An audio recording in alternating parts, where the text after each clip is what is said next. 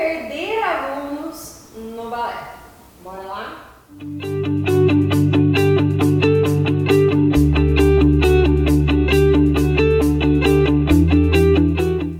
Olá, seja muito bem-vinda e muito bem-vindo para a dica de hoje. E a dica de hoje é mais específica mesmo para professores. Vou falar um pouquinho aí como é que a gente acaba perdendo alunos, principalmente no balé adulto, e muitas vezes a gente nem percebe né, que essas coisas acontecem e o aluno acaba indo embora. Se você não é professor, se você é aluno, fique à vontade no vídeo também, tá? Se tiver mais algum motivo aí que, que faça com que você desista do balé, desista de uma escola, coloque aqui embaixo nos comentários para mim. Porque isso, de certa maneira, ajuda a gente, como professor e dono de escola, a direcionar melhor né, as, as aulas e, enfim, os nossos professores. E também compartilhe aí esse vídeo com o seu professor, quem sabe agregue para ele em alguma coisa. Bom, a primeira coisa que acontece para a gente perder aluno é a divergência de interesses. O que é isso, Mari? Bom, é, normalmente turmas de balé adulto, né, a gente lida com uma caixinha de surpresa. Bailarino, bailarino e bailarinas adultas, eles são um baúzinho mesmo de surpresas, né? A gente nunca sabe o que é que eles realmente querem com o balé. Alguns vão e falam que é hobby, outros falam que é atividade física, que é a realização de um sonho, é, enfim. Mas no fundo, no fundo, a gente nunca sabe. A única certeza que a gente tem é que todo bailarino e toda bailarina adulta ama balé. E isso é diferente quando a gente dá aula para criança, que nem sempre a criança ama balé. Muitas vezes ela faz porque a priminha faz, porque a mãe quer que ela faça, enfim, tá? Então, a única certeza que a gente tem é que aquele bailarino, aquela bailarina adulta ama balé. E aí, se a gente não fuçar um pouquinho naquele baú para entender o que ele realmente deseja, a gente pode ter algumas divergências de interesses. O que eu quero dizer com isso? Imagina que uma bailarina que está na sua sala hoje, fazendo aula, o interesse dela seja chegar na sapatilha de ponta.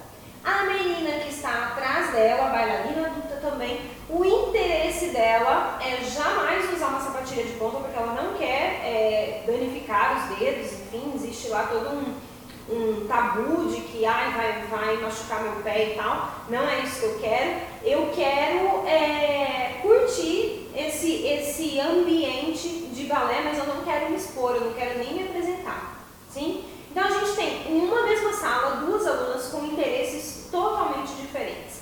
E a gente, como professor, a gente pode ter um outro interesse. Eu quero, por exemplo, que todos os alunos da turma participem da apresentação do final do ano. Só do final do ano, do meio do ano não, porque eu ainda acho que a turma está muito crua. Sim? O que, que acontece? São tantos interesses diferentes que é lógico que vai dar errado.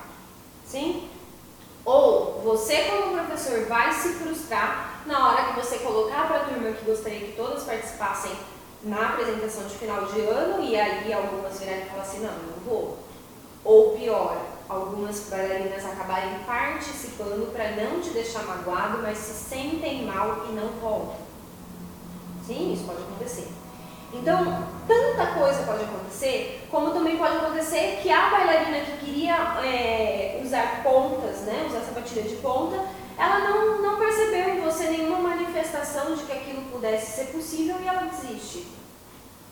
Sim, então várias coisas podem acontecer. O que, que a gente, como professor, pode fazer para que não aconteça essa divergência de interesses? É a gente fazer com os interesses fiquem mais centralizados ou pelo menos claros, tá? Uma conversa, comunicação. É sentar com a sua turma de balé. Eu gosto de fazer isso no primeiro dia do ano, tá? Na primeira, primeira aula ali do ano, segunda aula ali, não passa da primeira semana. De sentar e falar, bora lá, o que, que você quer? Como eu posso te ajudar? E fuçar, lembra? É um baúzinho fechado, né? Aí vai falar que não tem nada dentro do baú, tá? Mas você precisa fuçar nisso para realmente encontrar.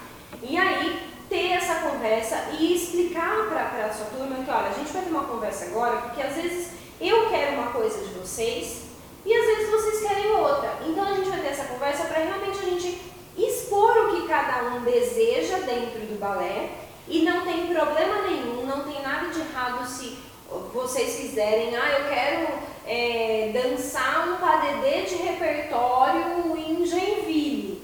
Ah, eu quero ser a primeira bailarina do Bolshoi. Não tem problema nenhum quanto ao que vocês querem. A partir do momento que eu souber o que vocês querem, eu vou poder falar, isso dá, isso não dá. E explicar por que, que dá e por que, que não dá. Né? Não adianta o pessoal falar, isso dá, isso não dá. Tudo bem? Então, assim, tente diminuir ao máximo essa divergência de interesses, tá? Isso não significa que todo mundo na sala precisa querer a mesma coisa, mas todo mundo na sala precisa conhecer o que cada um quer, né? Principalmente professor e aluno e aluna, é, e saber para onde o barco está indo. Né? Olha, gente, eu sei que vocês querem muito sapatilha de ponta, mas assim, esse ano é provável que isso não vai acontecer porque vocês ainda estão muito cru e tal. Mas no próximo ano a gente pode conversar sobre isso sim. Então, para que a gente consiga chegar no próximo ano focado nessa partilha de ponta, então a gente vai fazer um trabalho assim, assim, assim. Todo mundo sabe para onde o barco está indo. Sim, os interesses são diferentes de quem está lá dentro, mas todo mundo sabe para onde ele está indo. Combinado? Cuidado com isso. Segunda dica para você, professor. A segunda dica é, acontece muito em turmas de balé adulto, das, das alunas do balé adulto acabarem se sentindo meio café com leite. E eu até falo disso em um vídeo que eu fiz, que fala sobre como a gente deve exigir, quanto a gente deve exigir de um, baila, de um bailarino adulto, de balé adulto. Vou deixar aqui para você. É, é, muito comum bailarinas adultas se sentirem café com leite, achar que a turma do balé adulto nunca é convidada para nada, a turma do balé adulto é sempre o pior papel do espetáculo, a turma do balé adulto nunca faz nenhum passo mais difícil, enfim, enfim, enfim, enfim. É, quando a bailarina começa a se sentir assim, ela tem vontade de parar, né? Ninguém gosta desse café com leite, né? É, então, eu acho que a grande questão é a gente, primeiro, não ver balé adulto como café com leite, porque não é café com leite, né? Eu acho que toda turma tem uma perspectiva de onde a turma pode chegar, de onde cada aluno pode chegar. E a turma de adulto também não é diferente. Tá? E também não significa que o limite de onde eles podem chegar é aqui, muito pelo contrário. Tá? Para mim, hoje, balé adulto pode chegar muito mais longe do que um monte de adolescente por aí. Sim, que hoje quer uma coisa, amanhã não quer mais. Então, a gente precisa quebrar esse tabu de que balé adulto é uma atividade física. Balé adulto é hobby. Não, balé adulto é um sonho que a pessoa traz de muito tempo, isso com certeza absoluta, é, mas é uma atividade que elas podem desenvolver sim, tá? E chegar muito longe, tá bom? Então, primeira mudança que tem que acontecer nessa questão do café com leite é na gente, professor. Enxergar o adulto como eles realmente são, tá? A segunda mudança é deixar isso claro para elas. Olha, galera, o papel de vocês no espetáculo vai ser esse, esse, esse. Por quê? Por causa disso, disso, disso, porque a gente vai conseguir usar um figurino assim, assim, assim, que eu acho que vai valorizar ainda mais o movimento de vocês, tá? E aí eu vou dando ferramentas para que elas entendam por que, que eu fiz aquela escolha. Porque se eu não escolhi aquele papel do, do espetáculo por, por questões de ser ou não ser café com leite, existe um motivo para aquela escolha. A partir do momento que eu deixo aquela escolha clara, o porquê eu fiz, que eu fiz aquela escolha, acaba com qualquer mimimi de café com leite. Tá? Então, jogue aberto com os seus alunos, mostre onde eles estão acertando, onde, onde elas estão errando, tá? para que o, o grupo balé adulto que você tem nas mãos sinta cada vez mais confiança em você e sinta que você não vê elas como café com leite. Porque se elas perceberem que você vê, se isso realmente for verdade, ou mesmo que não seja verdade, você até não vê-las como café com leite, mas você transmite isso, já era, é questão de tempo para a turma acabar. Tá bom? Terceira dica para você não perder alunos do balé adulto. É, bailarina adulto tem uma particularidade assim que eu amo de paixão. É, eles não gostam de explicações superficiais. Então você fala, ah, estica o ponto do pé lá para frente, esquece, vai perder aluno. Tá? Você vai perder, porque não é disso que eles gostam. Eles gostam de detalhes, sim? ó, estica o pé lá na frente, gira essa perna, blá, blá, blá, blá. E aí a gente entra numa outra questão, antes que você já comece a errar outras coisas aí. A gente entra numa outra questão, que é a questão de não fazer tantas correções ao mesmo tempo, tá? Mas eu vou falar sobre isso num outro vídeo, numa outra dica. É, mas assim, quanto mais detalhes o balé adulto tem, tiver sobre aquele tipo de, é, de, de, passo que você está ensinando, de correção que você está fazendo, mais apaixonado ele fica pelo balé e, de certa maneira, por você, no sentido do quanto você é, se doa no, no ensino.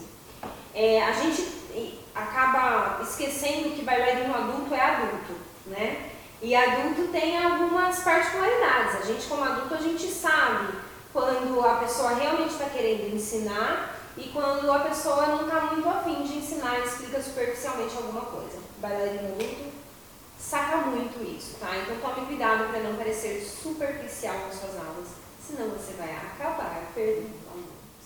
Bom, era isso. Eu espero aí ter te ajudado com essas três dicas aí é, de realmente como que a gente pode acabar perdendo alunos sem nem perceber, principalmente alunos de balé adulto.